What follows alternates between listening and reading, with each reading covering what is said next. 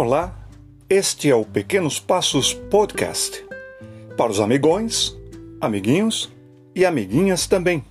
Vamos juntos estudar a Palavra de Deus.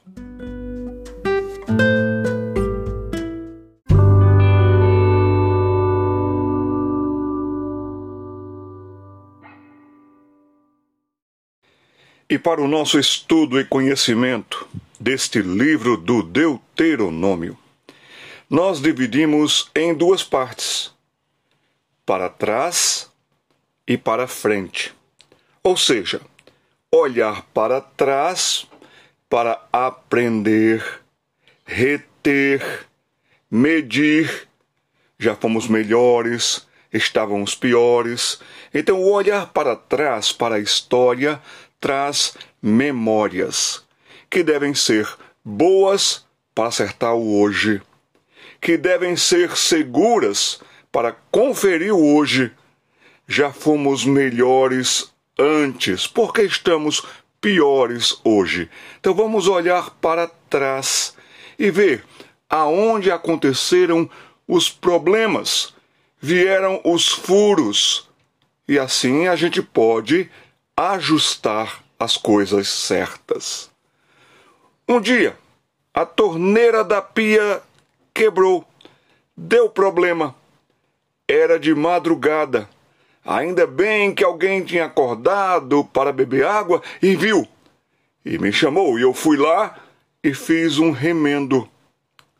Olhei, chequei, fechei o registro de águas daquele cômodo que era a cozinha, e no outro dia logo tratei de acertar as coisas. Mas tem gente que faz diferente. Tem gente que a torneira estraga. Aí vai lá e faz o remendo. Mas o remendo é um socorro breve, não definitivo. Você deve cuidar logo de tratar daquela peça que estragou, trocá-la, substituí-la, se você percebeu que ela já venceu, que ela já não vai conseguir mais render como rendia antes, porque ela estragou. Assim é a vida, as coisas vão estragando, tem que ser consertadas. Mas se você disser, não, dá para eu fazer uma emenda aqui, mudar ali, mexer ali, pode ser que aparentemente deu certo, mas se a peça está estragada, ela vai dar problemas. Pode dar problemas por dentro dela. O vazamento pode não ser perceptível, visível, mas poderá estar lá. E quando vai ver, ela estourar de novo, ela arrebentar de novo, ela acumulou durante o tempo tantos pingos de água. Ela molhou tanto a estrutura que estava à sua volta que ela estragou foi tudo. Por isso que, estragando, socorra se você não tem como resolver na hora. Mas coloque na sua cabeça uma coisa: tem que haver uma hora para acertar tudo, para consertar tudo. Aqui então, Deuteronômio capítulo 5, versículo 1. Chamou Moisés a todo Israel. Isso inclui também os meninos e as meninas. Todo mundo deve saber que tem que acertar as coisas consertando. Esse até é o tema da nossa devocional de hoje: acertar as coisas consertando. Chamou Moisés todo Israel e disse-lhe: esse disse-lhe aqui é, foi bem claro, foi bem preciso. Não ficou nada com dúvida ou em dúvida. E disse-lhe: Ouvi, ó Israel, nós já estudamos sobre os sentidos, lembra? E o primeiro sentido que a gente mais percebe logo no ser humano é a audição. A audição para a gente ouvir bem.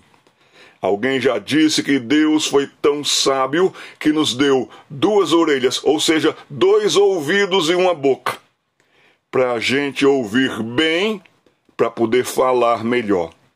Quem ouvir bem atentamente, prestar atenção, reconhecer o que está acontecendo. Quem ouvir bem vai falar melhor, porque vai agir melhor. Assim diz: Ouvi, ó Israel, os estatutos. Não é do meu jeito, não é da minha cabeça, não é como eu quero. Existem os estatutos que não mudam. O certo é o certo, o errado é o errado. Não existe nada meio certo e meio errado. Meio certo está errado. Meio errado está errado. Não existe. Então existe o certo, existe o errado. Existe o justo, existe o injusto. Existe a verdade, existe a mentira. Então aqui os estatutos são para deixar bem claro quem é quem, quem faz o que, como fazer, como produzir. Isso serve para tudo na vida, desde casa, para a escola, para o trabalho, para o trânsito. Quem obedeceu os estatutos de Deus, que o certo é o certo e o errado é o errado, até as leis do país devem ser baseadas nessa palavra de Deus. E a do nosso país tem muito da palavra de Deus, é porque você vai saber que existem os estatutos. Aqui também diz: e os juízos. Na hora de julgar uma coisa, julgue pelo certo. Não tente enganar, não tente enrolar, não tente fazer de conta que o outro não vai perceber. Se o outro não perceber, Deus percebeu. Seja justo em tudo. Se você tem uma carga horária de estudos, estude certo naquela carga horária, naquele tempo horário, porque seu pai está investindo em você. Seu pai comprou os cadernos, sua mãe foi lá com você, comprou todo o material escolar, a professora está dando a aula, então você deve estudar. E quando for trabalhar, quando chegar o seu tempo de trabalhar, faça a mesma coisa. Se o patrão está lhe pagando, se houve um acerto e um contrato, honre a sua parte, faça a sua parte. Você deve saber que, se você enrolar no trabalho, enrolar na escola, colar na escola porque você não estudou devidamente. Aí você vai pegar o que é do outro, a resposta do outro, a honestidade do outro que estudou está fazendo as respostas certas. Aí você vai lá e quer colar. O professor não está vendo, vou aproveitar. Isso está errado, isso não é justo. Então respeite tudo que for do juízo. E o texto continua dizendo que hoje vos falo aos ouvidos. Ouça bem, portanto para que os aprendais e cuideis em os cumprirdes. Lembra da torneira?